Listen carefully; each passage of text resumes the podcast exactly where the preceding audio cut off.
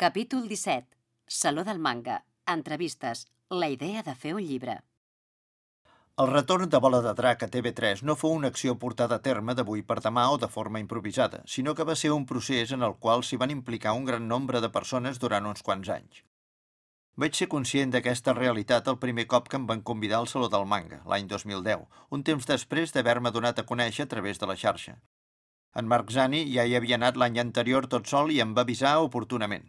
Estigues preparat perquè l'impacte és fort. Jo no entenia ben bé a què es referia, perquè molts anys abans ja havíem anat plegats a diverses trobades amb el club de fans de la sèrie i tampoc no n'hi havia per tant. Sabia que ens tocaria fer-nos fotos amb els seguidors, enregistrar algunes frases als mòbils, signar unes quantes dedicatòries i altres peticions d'aquest estil, que és el que se sol fer en aquests casos. En definitiva, no m'esperava cap novetat remarcable, res que no hagués viscut anteriorment en directe o a través de la xarxa. Quan vam arribar al Saló del Manga i vaig veure la quantitat de gent que feia cua al voltant de la farga de l'Hospitalet, ho vaig entendre de cop. Allò superava amb escreix les meves previsions.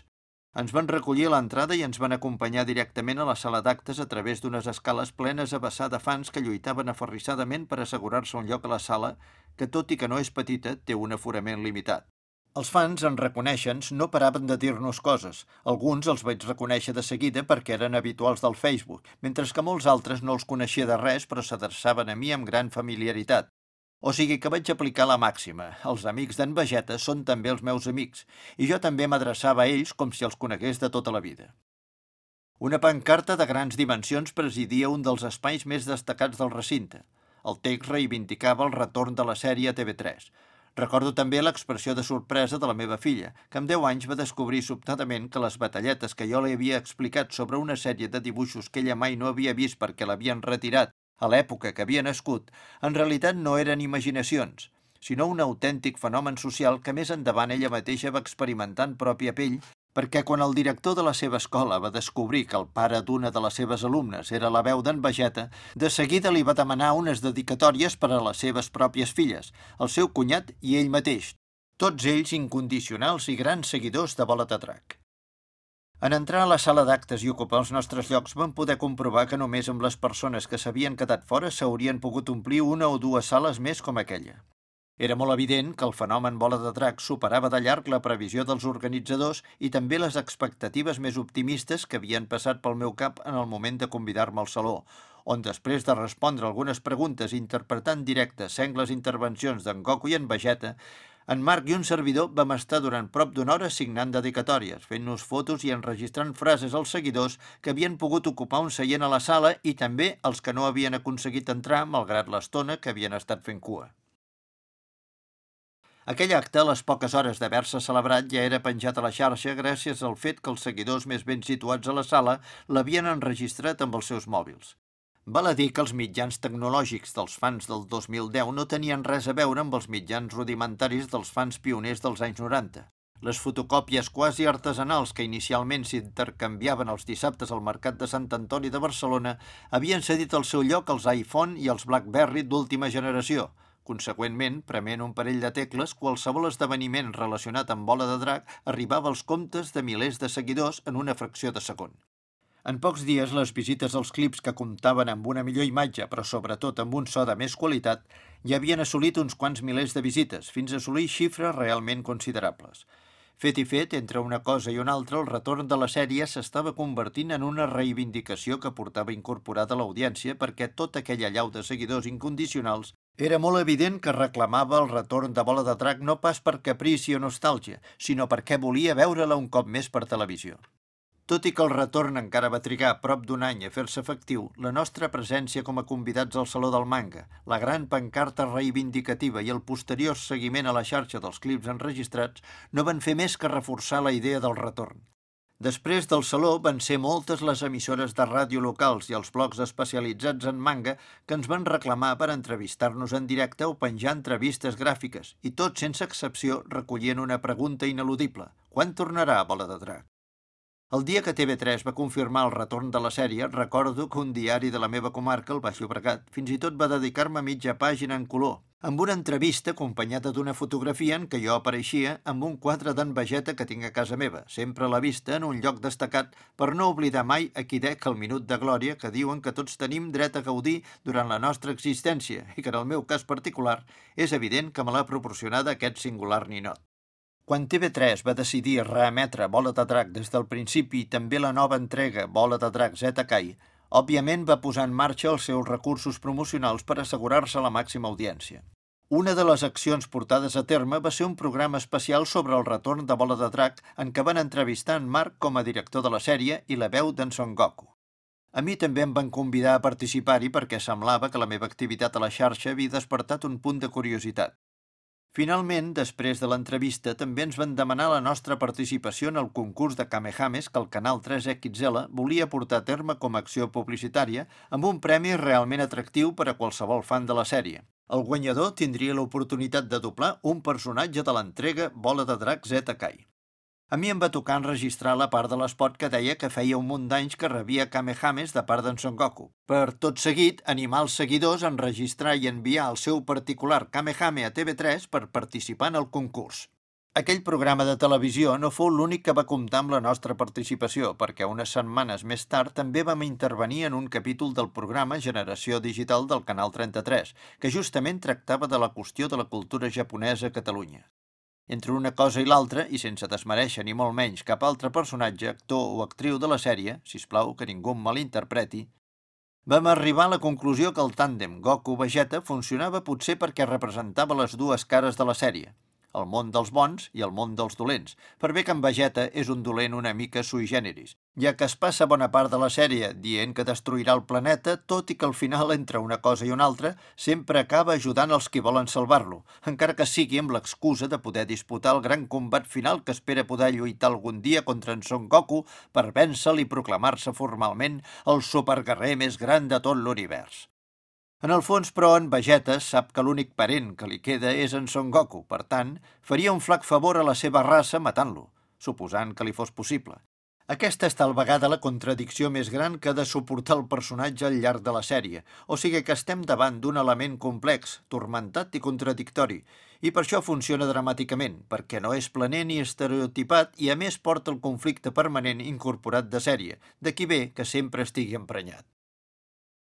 En aquest punt m'agradaria fer una nova puntualització respecte en Vegeta, perquè penso que és un personatge que, deixant a banda el doblatge, ha triomfat tant al Japó com als Estats Units, Sud-amèrica i Europa, únicament perquè el seu creador va encertar de ple ideant aquest element tan curiós pensat per interferir insistentment en la vida i els objectius d'en Son Goku.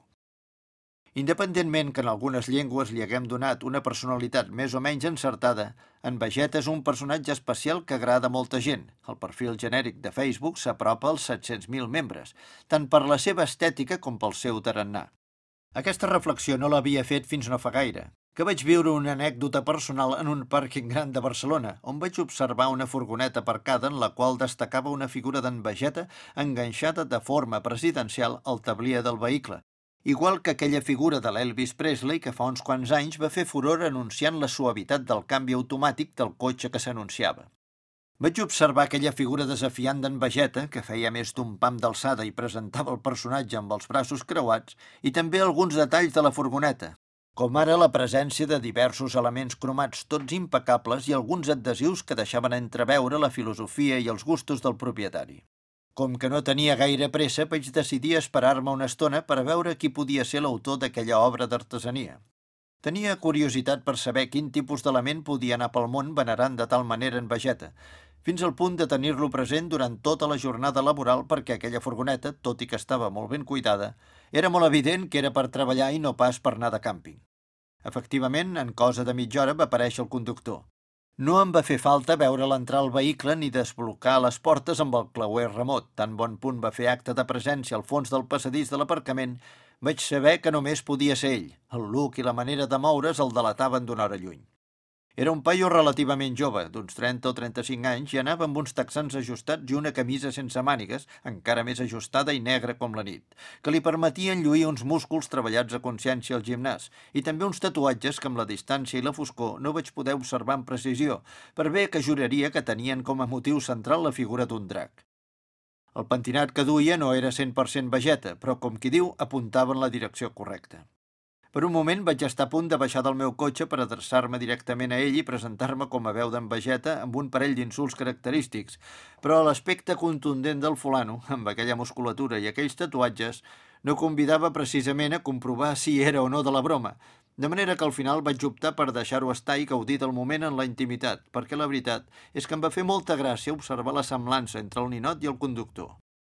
Aquell home admirava en Vegeta fins l'extrem que imitava el seu estil i no s'amagava gens ni mica de manifestar-ho.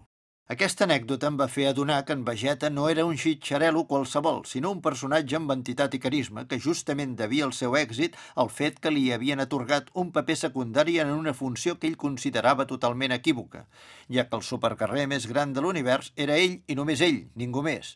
Com ja he dit més amunt, des del punt de vista dramàtic, en Vegeta és allò que en diuen un caramel, perquè com a bon antagonista és poderós i persistent, però al mateix temps carregat de defectes, el principal de tots, penso jo, la seva proverbial fatxanderia. En tot cas, un ninot de ficció que ha fet possible que algunes persones de carn i ossos, com l'esmentat subjecte de la furgoneta, vulguin assemblar-se a ell físicament, demostra que estem davant d'una veritable icona. Potser és una comparació molt agosarada, però jo penso que en Vegeta és a bola de drac l'equivalent al Salieri d'Amadeus, el compositor brillant que va tenir la mala sort de compartir època amb el genial Mozart, a qui mai no va poder superar.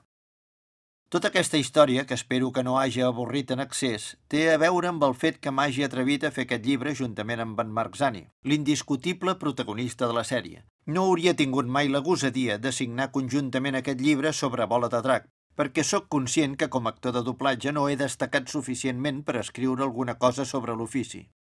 Aquest privilegi, en tot cas, hauria d'estar reservat als grans noms i les grans veus que han fet història i també escola, no pas a un passavaluant com jo, que va donar la casualitat que en un moment en què hi havia més feina del normal, li van atorgar un personatge que en circumstàncies habituals hauria interpretat un actor a més solera. En resum, i per acabar, per part meva puc dir que em vaig apuntar la idea d'intervenir en el llibre per tres raons molt concretes. Primera, perquè m'agrada molt escriure. És el meu hobby i també un element essencial de la meva actual professió, que gira entorn al món de la comunicació. Segona, perquè durant molt temps els fans de Bola de Drac m'han adreçat infinitat de preguntes i reflexions que penso que mereixen ser tractades i considerades d'una forma definitiva. Tercera, perquè una sèrie com Bola de Drac, que Catalunya i altres indrets de parla catalana ha marcat tota una època, penso que mereix tenir el seu propi llibre commemoratiu del que va suposar el doblatge de la sèrie la llengua pròpia del país. Penso que no hi ha millor manera d'immortalitzar els records, les sensacions i els sentiments que fixant-los en les pàgines d'un llibre. És per això que, almenys des del meu punt de vista, hem escrit aquest recull de dades, vivències i anècdotes que espero que hagi estat del vostre interès. Si més no, és amb aquesta intenció que ha estat escrit. Durant molts anys, els aficionats a la sèrie de la nostra vida i els aficionats al doblatge m'han preguntat moltes coses referents a la sèrie. Algunes les podia respondre, d'altres no. Les preguntes referents a dates d'emissió, per què no s'han doblat uns OVA determinats de la sèrie, per què s'ha doblat o no s'ha doblat tal cançó, per què la televisió catalana no ha comprat tal famós anime... Tot de preguntes que cap professional del doblatge pot respondre, a menys que tingui contactes superdirectes amb els responsables de compres i vendes, de màrqueting o d'emissió de la televisió en qüestió. Particularment, aquest no és el meu cas. La majoria de vegades nosaltres sabem tant com qualsevol altre. Ens envien la feina, Tenim una data màxima d'entrega, la fem i l'enviem a la televisió o al client. A partir d'aquí, pot ser que aquell producte tardi una setmana, un mes o més d'un any a emetre's. Ja sabem que els amants de l'anime, els que són autèntics fans d'alguna sèrie determinada, els encantaria poder veure-la per la seva televisió, però no tots els gustos són els mateixos. I a vegades, encara que hi hagi un desig comú, no es poden aconseguir per problemes econòmics i contractuals. D'altres preguntes, en canvi, sí que les podem contestar i quan podem, a través de les xarxes, via directa o per e-mail, la responem. A partir del rum-rum que va començar a créixer, que hi havia la possibilitat que TV3 comprés Sky, la constant de preguntes i peticions va augmentar considerablement. A més, la possibilitat de poder contactar amb mi a través del Facebook encara hi va ajudar més, i aquesta situació em va fer venir al cap la idea de fer un llibre d'anècdotes que respongués preguntes sobre el doblatge de bola. Vaig sospeçar la idea amb diferents persones que són aficionats a la sèrie i a tots els va semblar una idea estupenda. Però tot i que vaig començar a escriure alguna cosa, no n'estava del tot convençut. Va ser a partir del doblatge de Kai que un dia parlant amb en Joan va aparèixer el tema. És obvi que el personatge Vegeta té una força i un pes extraordinari en la sèrie i que el doblatge d'en Joan ja forma part de la història del doblatge. Escriure sobre el doblatge de la sèrie des de dos punts de vista enriquiria el llibre i després d'uns dies de reflexió ens vam decidir a llançar-nos a l'aventura. La nostra intenció no és només explicar anècdotes de la sèrie. La nostra idea va més enllà. També és un llibre que va dirigit a qualsevol persona que li interessi el món del doblatge, com funciona, quina és la funció que cadascun dels diferents professionals que hi participen, i és que, en el fons, parlem d'una professió moltes vegades denotada i poc coneguda. Quantes vegades ens han dit que nosaltres traduïm pel·lícules o hem hagut d'escoltar allò que això que fem és molt fàcil i que ho podria fer qualsevol que mínimament llegís correctament. No és gens extraordinari trobar-se amb persones que els agradaria doblar, mirant a la sala i des de fora, des de la cadira on s'asseuen, pensen que allò que veuen no és tan difícil de fer. Algunes d'elles han tingut la sort d'intentar-ho. Molts, quan són protagonistes directes de la dificultat d'aquesta feina, ja no tornen a trepitjar una sala de doblatge. D'altres accepten el repte de la perseverança i de l'esforç per intentar formar part del nostre col·lectiu, i alguns ho aconsegueixen. Jo sempre dic que no sóc ningú per negar la feina a ningú. He vist casos de persones que en una primera vegada se'ls ha dit que no serveixen, que mai no podran fer doblatge, i a base de treball i perseverança, ara doblen a actors protagonistes. Ho hem explicat tot? No. Jo, personalment, m'he deixat moltes coses. Anècdotes que no es poden explicar perquè afecten a terceres persones. Situacions que en podríem dir que són políticament incorrectes plasmar-les en un llibre. També he obviat, no perquè no siguin interessants o divertides, anècdotes personals que no porten res de nou a tot allò que hem escrit.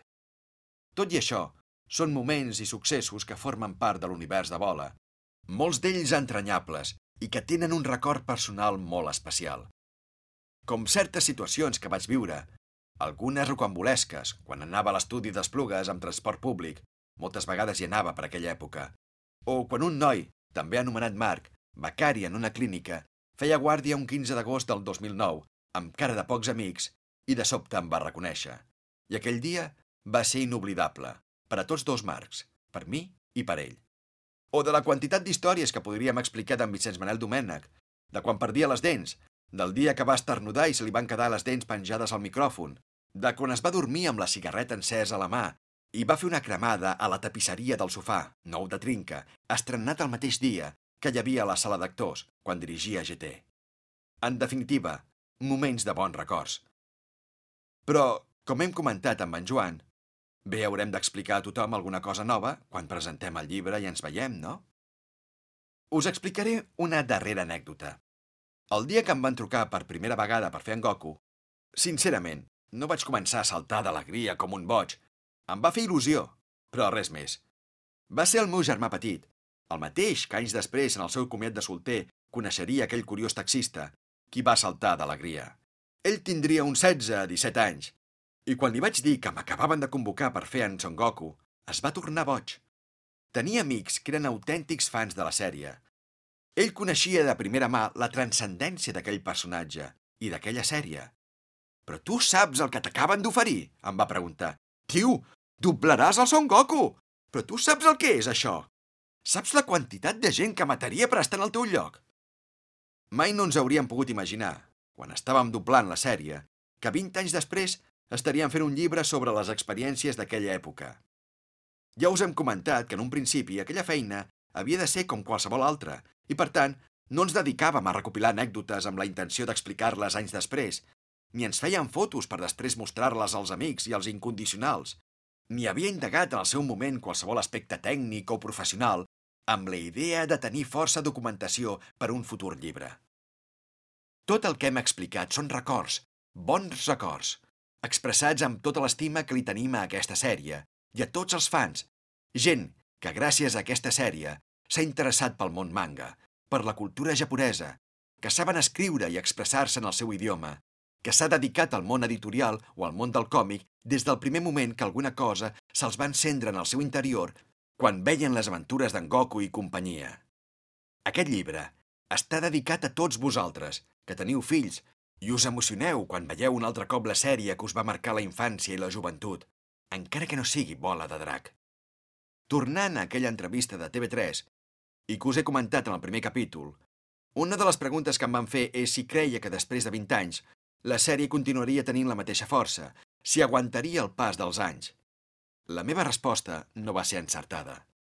Vaig voler situar la sèrie al mateix nivell d'altres sèries que jo havia vist de petit. Imaginava que Mazinger Z, per exemple, no s'aguantaria si la veia en aquells moments, i vaig respondre que potser la veuríem com una cosa nostàlgica i ja està. El temps m'ha fet canviar d'opinió i adonar-me que estava equivocat. Bola de drac no es pot equiparar amb cap sèrie d'animació que s'hagi pogut fer. Bola de drac té un ànima especial, un poder que és inexplicable, però que és transcendental.